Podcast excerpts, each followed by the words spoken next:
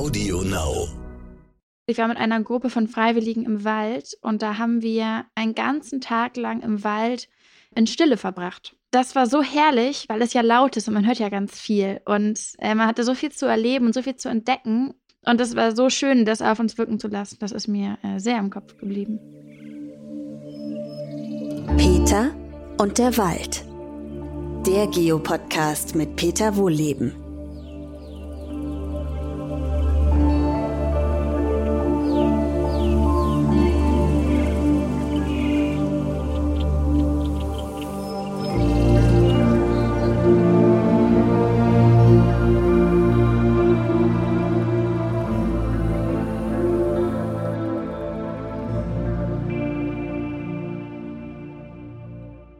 Herzlich willkommen zu meinem neuen Podcast, diesmal mit Luisa Neubauer. Die kennt ihr alle und wenn ihr sie noch nicht kennt, dann lernt ihr sie gleich kennen. Hallo Luisa. Hi. Ich würde mal direkt einsteigen mit einer Frage, was, wir wollen mit etwas Positivem anfangen, was dein schönstes Walderlebnis bisher war. Mein schönstes Walderlebnis. Also ich bin aufgewachsen in Hamburg, ähm, so eher am Stadtrand und da ist wahnsinnig viel Wald in der Nähe. Das heißt, ich war immer viel im Wald. Ähm, ich würde sagen, eins meiner schönsten Walderlebnisse, das hatte ich allerdings in England. Ähm, da habe ich mal auf so, einem, auf so einer Farm gelebt. Das war so im Süden von England. Das war ganz, ganz schönes ähm, sommerliches Wetter.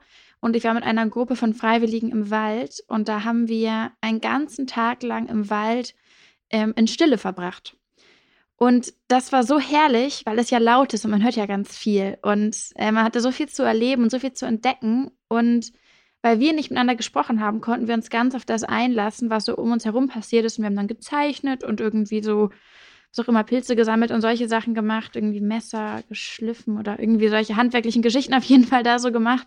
Und das war so schön, das auf uns wirken zu lassen. Das ist mir äh, sehr im Kopf geblieben.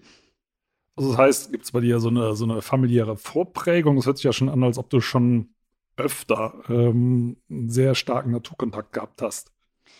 Ja, ähm, familiäre Vorprägung ist jetzt ein Wort, über das ich noch nicht so in dem Kontext nachgedacht habe, aber ja, auf jeden Fall. Also wir waren immer viel draußen, ähm, immer viel auch irgendwie, also mit den, meiner Familie waren wir immer sehr viel wandern, also auch in den Bergen, da ist dann ja auch immer viel zu erleben und viel Natur und so. Und das ist schon, und wir hatten auch mal einen Garten und so, dann wurden wir schon einfach rausgeschickt zum Spielen. Da sollten wir dann irgendwie Spaß haben. Und Kinder, ich habe ja drei Geschwister, also wir haben dann immer viel auch dann immer weit, Kinder geht mal spielen eine Runde und puppt euch aus und kommt wieder und wer mehr Schlamm in der Hose hat, hat gewonnen. So. Ah, okay, weil sagen wir mal, das wäre jetzt nicht selbstverständlich. Ich hätte ja auch sagen können, dass deine Geschwister gesagt haben, nee, interessiert uns nicht. Also bei meiner Familie ist es so, klar, wir sind auch viel gewandert, wobei das kann ja auch ins Gegenteil umschlagen, ne, dass man mitgehen muss und sagt, äh, nee, also wenn ich, wenn ich groß bin, mache ich das nicht mehr. Gibt es ja bei ganz vielen die Gegenreaktion. Und also meine Geschwister würde ich sagen, die finden Natur schon cool, aber nicht in dem Sinne, dass man sich da ständig mit beschäftigt. Ne? Und ich weiß nicht, ist das, ist das bei euch insgesamt so oder bist du schon so ein bisschen das grüne Schaf? nee, das ist tatsächlich ähm, vielleicht wahrscheinlich ganz unterschiedlich ausgeprägt. Also mein, mein einer Bruder, der ist deutlich sozusagen wasseraffiner, hat immer mehr Zeit im und am und auf dem Wasser verbracht. Wie, natürlich gab es auch bei uns Phasen, wenn wir wandern waren. Wir haben so viel Hüttenwanderungen auch gemacht. Das ist dann irgendwann wahnsinnig uncool, wenn man 13 ist. Das, ich glaube, da muss man dann durch. Das verstehen dann auch alle Beteiligten. Aber meine Eltern haben das wirklich klug auch gemacht und wir machen auch noch heute so viel Scherze darüber.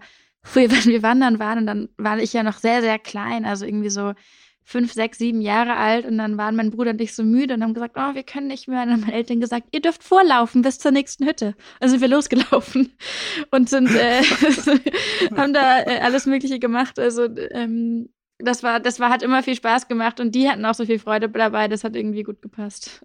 Also bei uns, ja, ja, das ist so der Köder, stimmt. Ich erinnere mich auch. Also bei uns gab es, also meine Eltern sind mit uns ab und zu in die Berge gefahren und dann allein schon der Anmarschbus war zu teuer. Ich habe auch drei Geschwister, also sechsköpfige Familie, das ist natürlich auch eine Kostenfrage.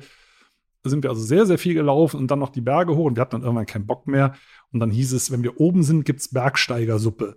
So, im Nachhinein weiß ich natürlich, das ist das billigste Gericht, einfach eine klare Suppe. Andere haben das wahrscheinlich als Vorspeise gegessen. Das, für uns war das dann das Highlight, ne? Ja. Und deswegen sind wir dann die Berge hoch. Also im Nachhinein natürlich klasse gemacht, ne?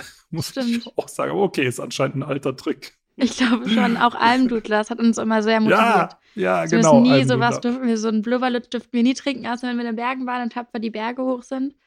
Und dann ging das auch und dann haben wir auch gespielt und so. Das war irgendwie schon, ähm, ja, das war irgendwie normal und das ist auch jetzt, dass es, also jetzt dann durch nach dieser Teenager-Pause oder sowas ist es auch sehr wiedergekommen. Also dann war ich auch immer im Studium die Motivierte ähm, auf unseren Exkursionen und jetzt gehen wir auch, also meine Geschwister und ich gehen jetzt auch in Anführungsstrichen eigenständig wandern. Und äh, äh, manchmal Ohne nehmen wir unsere Mutter noch mit und so, aber äh, ja. Und ähm, sagen wir mal so, du bist jetzt sehr viel in der Öffentlichkeit. Und jetzt von, wir, war das immer schon so bei dir, dass dir äh, leicht gefallen ist, ich sag mal so, in der Theater AG die Hauptrolle zu spielen oder ähm, irgendwo aufzutreten und die Abschlussrede zu halten? Oder äh, hat sich das erst durch Fridays for Future so entwickelt? Also ich habe nicht Theater gespielt so viel. Ähm, das heißt, das war kein Thema. Ja, also ich glaube, mir hat es nie so viel ausgemacht, irgendwas öffentlich zu tun, in Anführungszeichen, als ich in der sechsten Klasse war und wurde ich gefragt, ob ich die, ähm, das, das Abschlusskonzert von der ganzen Schule moderieren möchte. Und ich war winzig. Und dann habe ich auf die Bühne mal so einen Hocker mitgebracht und habe mich auf den Hocker gestellt, weil mein Co-Moderator, der war in der Oberstufe, der war zwölf und ungefähr 30 Zentimeter größer als ich. Und damit wir gleich groß waren, habe ich dann den Hocker mitgebracht und mich neben den gestellt und dann haben wir das zusammen gemacht. Aber ich habe für keine Sekunde hinterfragt, dass das irgendwie komisch ist, dass ich so klein bin oder so jung bin. Das war irgendwie nicht so ein Thema. Ich glaube, ich weiß ehrlich gesagt nicht, ob das jetzt zurückzuführen ist auf Selbstbewusstsein oder Übung oder auch einfach nur Naivität ist, dass ich mir nicht so wahnsinnig viel Gedanken darum gemacht habe oder mache. Ähm, Wäre wenn eigentlich ich das Allerbeste, das, ne? Ja, wenn ich da dann so stehe. Sagen wir so, oder weil, weil jetzt kommen ja ganz andere Kaliber dazu, ne? Also so Thema Kritik. Also ich, ich kann mit sowas, würde ich sagen, allmählich etwas besser umgehen als früher, aber das, es gibt ja wirklich viel Kritik unter der Gürtellinie, bei dir ja auch, ne? Und ich weiß nicht, wie du damit umgehst. Also man soll das ja eigentlich gar nicht lesen, aber ich lese es dann eben doch manchmal. Ne? Und natürlich ärgere ich mich im ersten Augenblick und im zweiten denke ich, okay, das ist auch eine Form von Resonanz und gehört da auch dazu, aber zu viel darf man sich davon ja auch nicht gönnen äh, weil es einen dann schon anfrisst. Wie gehst du mit sowas um? Liest du dir das durch? Blendest du das aus oder prallt das an dir ab? Ähm, ich würde unterscheiden zwischen Kritik und Hass. Also das Kritik würde ich jetzt eher so interpretieren als irgendwie Leute, die schreiben, hey Luisa, ähm, hier, das finde ich, nicht, war nicht differenziert genug oder warst du nicht hier zu hart oder äh, hier, du hast mehr zu lernen in Sachen Antirassismus oder sowas. Ganz, ganz wichtige Impulse, die können auch manchmal hart oder ähm, irgendwie schmerzhaft sein, weil man auch ganz viel seine eigenen Privilegien hinterfragt fragt bei solchen Prozessen. Ähm, aber das gehört dazu und das probiere ich so anzunehmen, zu umarmen, mir ins, zu Herzen zu nehmen und lerne natürlich wahnsinnig viel. Ich meine, ähm, das ist auch ein kritisches Umfeld, durch das man wächst. Und dann gibt es nochmal die, die, die Dimension Hass. Und das ist ja was ganz anderes. Das sind ja Menschen, die einfach nur kategorisch mir was Böses wollen, die mich mental aufreiben und zermürben wollen, die es, denen es anscheinend irgendwie Spaß macht, mich zu beleidigen oder sowas. Und das ist der, das ist das, wo ich, ähm, wo ich viele Fragen habe über die Gesellschaft, wo ich mich frage, wer bringt den Leuten das bei? Wieso ist das auch so normal? Wieso muss man damit irgendwie anscheinend rechnen? Und auch, was eigentlich sinnvoll ist als Strategie, weil, wie du sagst, ne, man liest dann irgendwie trotzdem. Und ich glaube nicht, dass es jetzt irgendwie, also man kann dem nicht andauernd aus dem Weg gehen. Das geht, glaube ich, nicht. Das ist, ploppt ja einfach auf dann manchmal. Und ich glaube aber, dieses, dieser Ratschlag, man sollte sich doch dann bitte ein, wärmer, ein dickeres Fell zulegen, davon halte ich auch überhaupt nichts, weil ganz viel Arbeit, die ich mache, aber die du ja auch machst, beruht auf Empathie, auf das Einfühlungsvermögen, auf sein Umfeld eingehen zu können, zuzuhören, aufmerksam zu sein. Das sind wahnsinnig schöne Werte. Und ich gönne es eigentlich niemandem, der da so random rumhatet, dass ich diese, diese Eigenschaften, diese Merkmale von mir irgendwie begrabe, um mich gegen so ein Hate zu wappnen, in Anführungszeichen. Ich meine, es gibt ja auch noch eine andere Form von, ja, es ist, ist äh, kein Hass, sondern Strategie, ähm, dass ähm, die Bewegung Fridays for Future ja jede Menge Trittbrettfahrer kriegt. Also ich sage mal, aus meinem das Umfeld, das beobachte ich natürlich ein bisschen intensiver, gibt zum Beispiel, weiß ich nicht, ob du die überhaupt schon mal gehört hast, Foresters for Future. Äh, also Förster nee, sind ja, oder Forstverwaltung, kann ich mir gut vorstellen, dass das nicht kennst, das ist aber schon interessant, dass das auch, ähm, auch farblich und so weiter dann kopiert wird. Ähm, die, also viele Förster stehen mit dem Rücken zur Wand, weil die Forstverwaltung ja letztendlich unsere Wälder zerstören aktuell, ne, im großen Umfang. Äh, teilweise sogar illegal. So. Und äh, die Bevölkerung glaubt das immer weniger und dann ploppt das auf einmal auf, dass sich eine Bewegung, die kenne ich jetzt im Detail auch nicht, ich habe das nur gelesen, Foresters for Future auf einmal gründet, wo man sagt, nee, Freunde, ihr seid eigentlich diejenigen, die jetzt mal ein bisschen demütiger werden müsst. Also, aber oh gut, das hast du noch nicht gehört. Gibt es das auch aus anderen Branchen? Äh, also For Future und dann irgendwas davor gesetzt, aber ich würde mal sagen, wie Tönnies for Future oder RWE for Future oder gibt's, da gibt es ja sicher auch aus allen anderen Bereichen sowas. Mm. Ja, also dass diese, also ich meine, letztes Jahr, war das letztes Jahr oder vorletztes Jahr, ähm, war ja auch For Future, ich glaube, wurde zu einer bestimmten Art Wort des Jahres gekrönt, weil das natürlich ganz viel benutzt wird, ganz beliebt ist. Und das ist natürlich total einladend für Institutionen, auch für Parteien teilweise. Die Grünen haben gerade hier in Berlin einen Parteitrag gemacht. Den haben sie dann Berlin for Future genannt. Und das fanden wir natürlich auch nicht ideal, weil wir denken, Leute, auch ihr steht hier ähm, sozusagen bei uns äh, auf der Liste derjenige, die wir herausfordern und ansprechen wollen und sowas. Das ist natürlich ein Riesending. Ähm, was wir schon merken, ist, dass Leute relativ gut unterscheiden können zwischen denen, die es ernst meinen, die sich als Teil der Bewegung identifizieren und denen, die das nicht tun und mit denen, die sozusagen im weitesten Sinne bei der For Future Family am Start sind. Mit denen hatten wir natürlich sehr, sehr guten Kontakt. Und das sind wunderbare Gruppen dabei.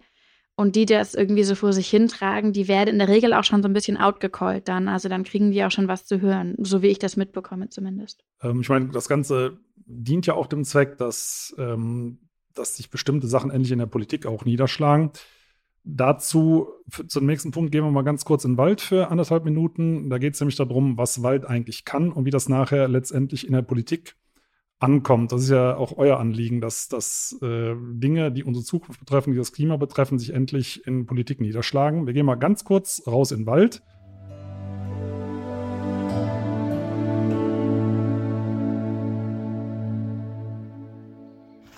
Ich befinde mich jetzt hier auf einem Fichtenkahlschlag. Also hier sind die Fichten durch Borkenkäfer abgestorben. Hier ist alles kahlgeschlagen worden. Und wir schauen jetzt mal, wie viele kleine Bäumchen hier von ganz alleine kommen.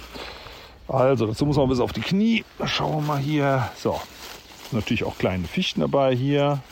Zählen wir also ein Quadratmeter aus. Eins, zwei. Hier ist eine kleine Vogelbeere. Ah, hier ist sogar schon eine kleine Eiche. Hier sind wir schon bei fünf.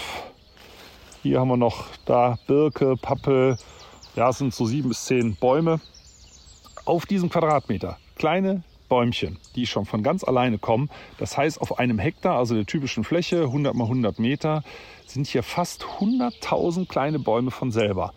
Also da braucht man gar nichts aufforsten. Das macht die Natur von ganz alleine mit ganz vielen Baumarten. Und was sich da letztendlich durchsetzt, das wird die Zeit zeigen. Aber da braucht man nicht noch 5.000 oder 10.000 Bäumchen aus der Baumschule teuer dazuzusetzen. Also alles schön der Natur überlassen, dann wird es auch was mit dem neuen Wald.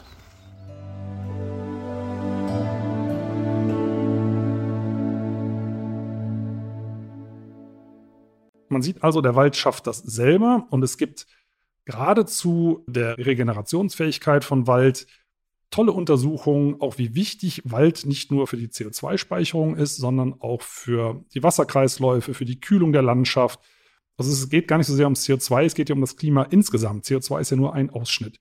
Und trotzdem, obwohl selbst bundeseigene Institute bescheinigen, dass Wald fürs Klima besser ist als eine Holznutzung, fährt die Politik nach wie vor die Schiene, die aktuelle Bundesregierung, dass die Holznutzung gesteigert werden müsse fürs Klima. Und da stellt sich mir immer die Frage, warum kommt wissenschaftliche Erkenntnis nicht bei der Politik an?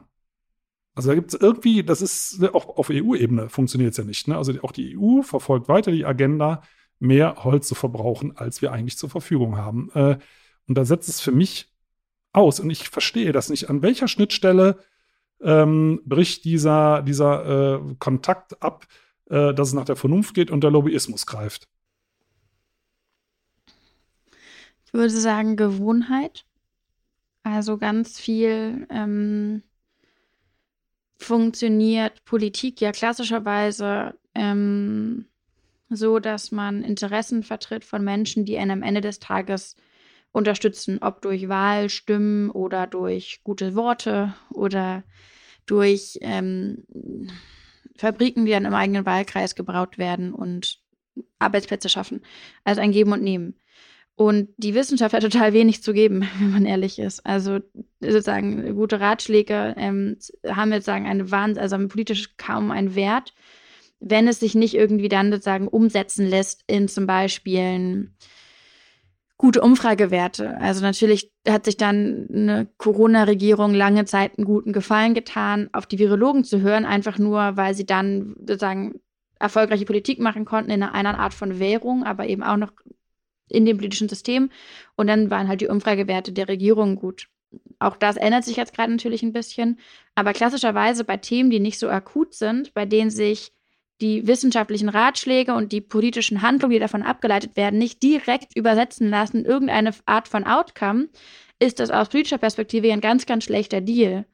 Und dann hört man natürlich viel lieber auf diejenigen, die bessere Angebote machen, die sagen, ja, wenn du auf mich hörst, dann äh, habe ich hier die und die Spende für deine Partei oder das und das Angebot für deinen Wahlkreis.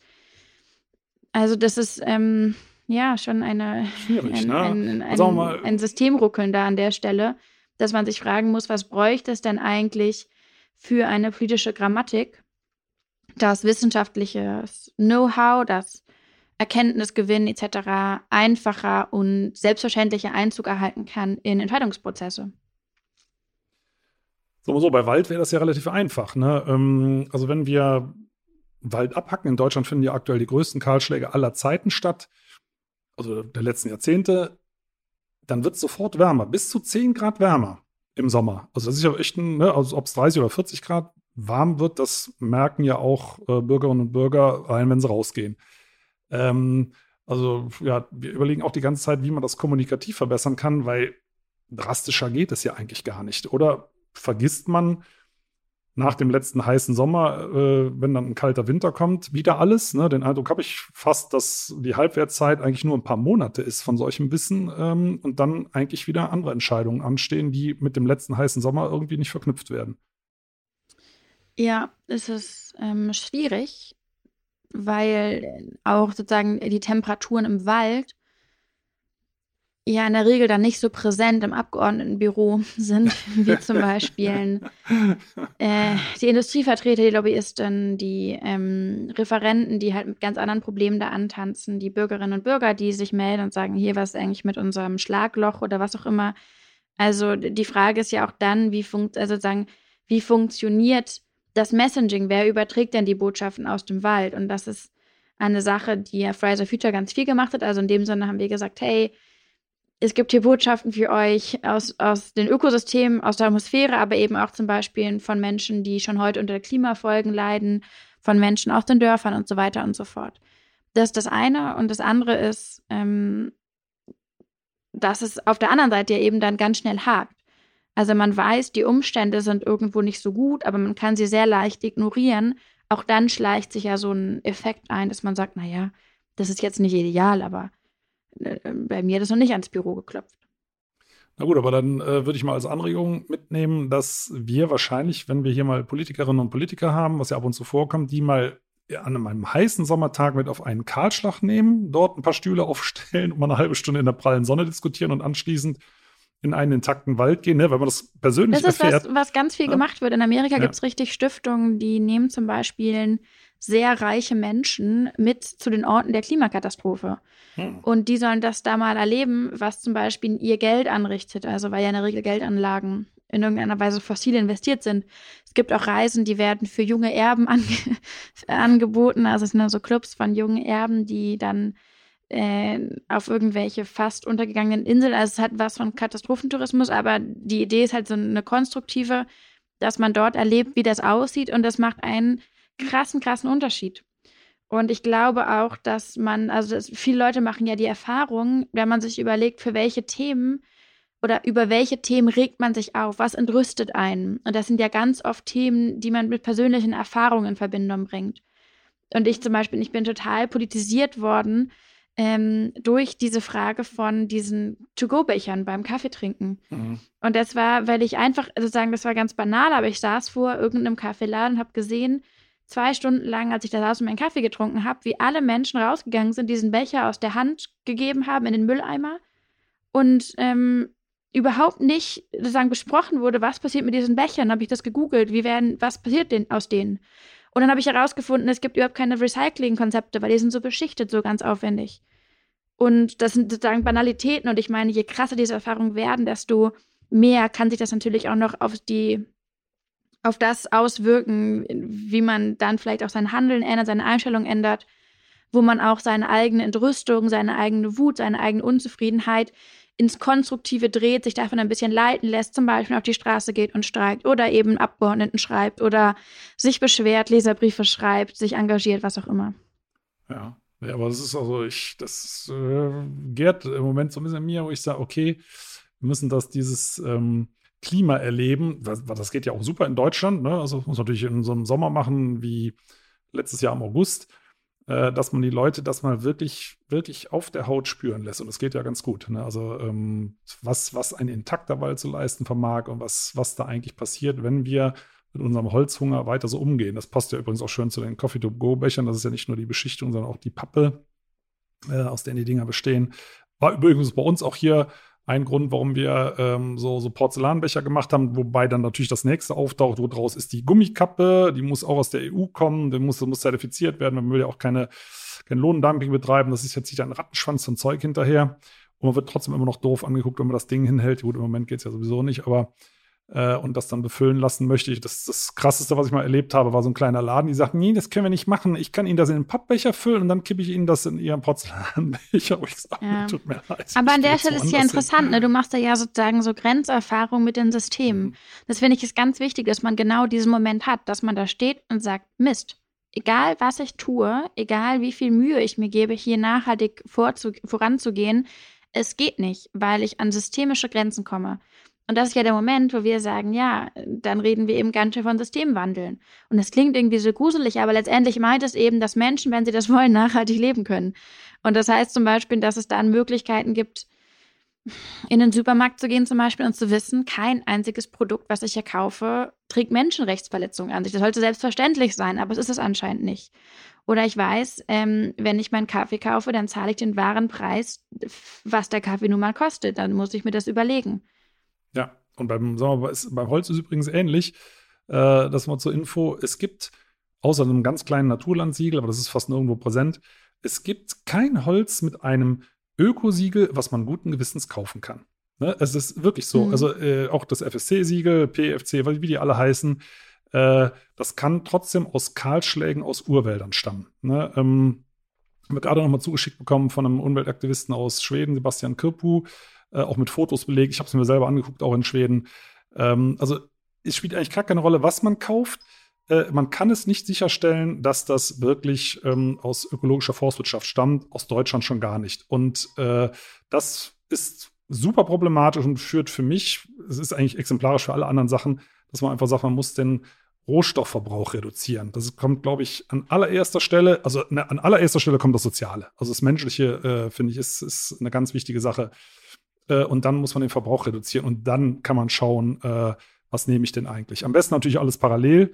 Ne? Äh, man sollte eigentlich gar kein Ranking aufstellen, aber äh, nur das Umswitchen auf, äh, auf ein Öko-Label, also ich sehe es im Bereich Holz, bringt leider praktisch nichts. Ne? Und das ist, das ist aber schon erschütternd, weil ich mag Holz. Ne? Also ich mag, mag Urwälder, ich mag äh, sanft behandelte Wälder und ich mag auch Holz, aber ich bin da echt in einem Dilemma. Schwierig. Ähm, auch das ist natürlich immer problematisch, weil die Menschen oder ich, was ich zumindest erlebe, ist, ich, es wenden sich ganz viele Menschen an mich und sagen, ja, Luisa, was sind denn die drei Sachen, die ich beachten muss im Alltag? Und das ist logisch, weil wir wollen irgendwie einigermaßen so klimabewusst vielleicht durch das Leben kommen und man wünscht sich eigentlich dafür eine Gebrauchsanweisung. Und dann komme ich und sage, ja Leute, tut mir leid, ähm, die Gebrauchsanweisung haben wir, sobald die Umstände so sind, dass es überhaupt dafür eine geben kann. Jetzt müssen wir aber erstmal für die Umstände kämpfen. Und das ist natürlich sehr unbequem. Ich glaube, ähm, ja, das hat man sich vielleicht leichter vorgestellt, aber im Zweifel ist das jetzt die Nuss, in Anführungszeichen, die man knacken muss. Und an der gleichzeitig erleben wir ja, dass aber offensichtlich gerade, also aus verschiedenen Gründen so nicht weitergeht oder so nicht weitergehen wird. Ähm, es wird, ähm, wir haben eine, sagen, eine, anschein, eine scheinbare Normalität schon längst verlassen. Und, also drei ja. Tipps, drei gute Tipps hättest du jetzt nicht. Da würde natürlich wahrscheinlich jeder äh, sagen, Mensch, ja, die würde ich mal gerne hören. Also ich habe jetzt auch keine ad hoc, muss ich sagen, aber du, also du hast auch keine, oder doch? Ja, also ich glaube, Leute wünschen sich, das kann ich auch total nachvollziehen, finde ich hart menschlich, aber man wünscht sich ja eigentlich, dass ich ihnen sage, wie ich meinen Zahnarzt frage, welche Zahnpasta-Marke ist denn die beste für meine Zähne, dann möchte ich, dass ich eine Antwort habe, das ist leicht, das ist ein Profi, dem traue ich und dann kaufe ich genau das und ich bin mir sehr sicher, ich würde das nicht zweimal hinterfragen. Problem gelöst, welche Zahnpasta ist gut für mich und ich glaube, so ein bisschen stellt man sich es mit dem Klima vor, dass man dann sagt, okay, das Produkt nicht mehr kaufen, dafür das mehr machen und ähm, fliegen geht anderthalb Mal im Jahr oder sowas. Also irgendwie halt irgendwas Handfestes, nach dem man sich richten kann. Und da kommen halt wir oder ich und sagen, ja, es tut mir leid. Das Problem ist, sind halt ganz, ganz, ganz, ganz viele Fehler im System, weil all das, was wir machen, wie wir wirtschaften, ähm, gerade wie wir leben, wo wir leben, was wir konsumieren, wie wir konsumieren, all das drumherum zirkuliert ja sozusagen um eine andauernde Zerstörung und manchmal mehr, manchmal weniger, manchmal offensichtlicher, manchmal weniger offensichtlich, aber all das, das sind ja die Tendenzen, die wir, in denen wir uns bewegen und ich finde, sehr, sehr plastisch wird es bei den planetaren Grenzen. Also es gibt sozusagen neun definierte planetare Grenzen und wir bewegen uns auf all diese Grenzen zu. Wir bewegen uns bei keiner einzigen Grenze weg davon. Also wir, schon auch ähm, eindeutig, wie wir da vorgehen gerade. Und das heißt, was wir brauchen, ist sozusagen ein, ein umfassendes, umfassende Veränderung. Und weil wir wissen, dass es die sowohl innerhalb als auch außerhalb der Systeme geben wird und kann, müssen wir eben genau, dafür eintreten. Deswegen sage ich, das, also vorausgesetzt, wir sind nicht gerade im Lockdown, ist natürlich in meinen Augen das Effektivste, was man machen kann, Klima zu streiken. Nicht, weil das in Anführungszeichen jetzt alles gut macht, auf gar keinen Fall, aber weil das so eine Art Grunderschütterung ist, aus der dann ganz, ganz viel Fruchtbares, Konstruktives erwachsen kann. Also wenn man sich nur anguckt, was innerhalb von Institutionen, Parteien, Unternehmen möglich war in den letzten zwei Jahren, weil diese Türen geöffnet wurden wo dann Menschen reinkommen und gesagt haben, stimmt, das ist wirklich ein großes Thema, da sollten wir was machen. Und dieses Beben ist das so wahnsinnig fruchtbar, ist ein bisschen wie Humus auf dem Boden. Ne? Also das, das sind nicht dann die, die Bäume, die selbst wachsen, aber sie machen halt, sie bereiten etwas vor. Und davon braucht es noch viel mehr, von diesem Druck, von dieser Bereitschaft. Das ist ähm, das Erste. Und darüber hinaus ist es dann natürlich an, liegt es an allen Menschen, über diese großen Fragen zu sprechen. Wir sind alle Multiplikatoren, manche in der Familie, in der Partnerschaft, in der Klasse, in der Freundschaft, im Viertel, in der Firma, wo auch immer man wirkt, wo man auch immer man wandelt. Ähm, man trägt ja ununterbrochen irgendwelche Botschaften weiter in die sozialen Medien und wieder raus und so weiter und so fort. Ja, oder da käme direkt meine nächste Frage, weil das gibt so uns familiäre auch. Wir sind ja auch irgendwo alle involviert in, in diese Sachen und dann macht man Feierabend, den gibt es natürlich nicht. Erstmal ist es relativ spät am Tag und dann äh, redet man danach auch noch weiter. Ne? Teilweise wird dann bis ähm, äh, abends um 10 auch hin und her telefoniert oder äh, gewhatsappt oder was auch immer. Äh, und irgendwann haut dann mal irgendjemand auf den Tisch und sagt, und jetzt reicht's mal für heute. Ne? Gibt es bei euch auch?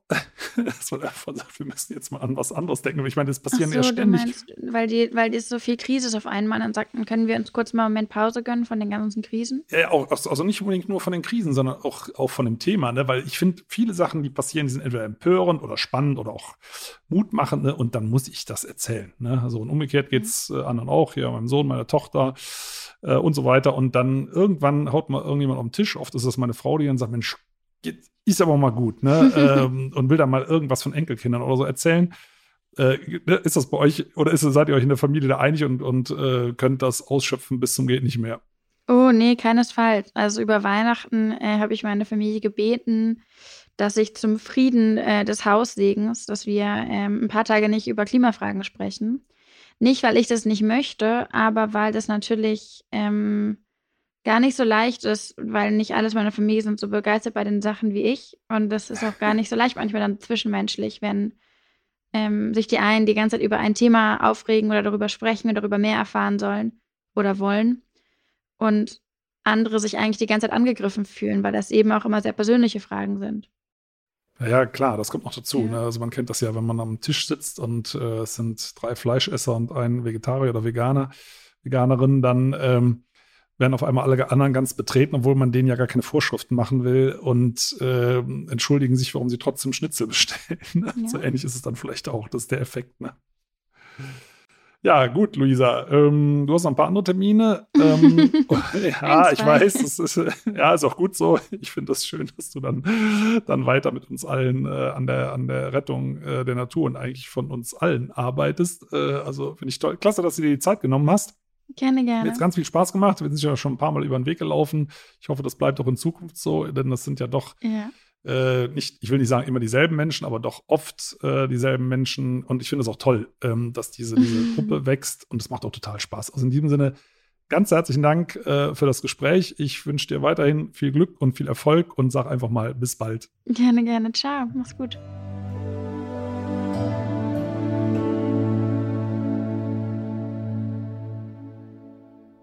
Schön, dass ihr ja zugehört habt. Vielen Dank.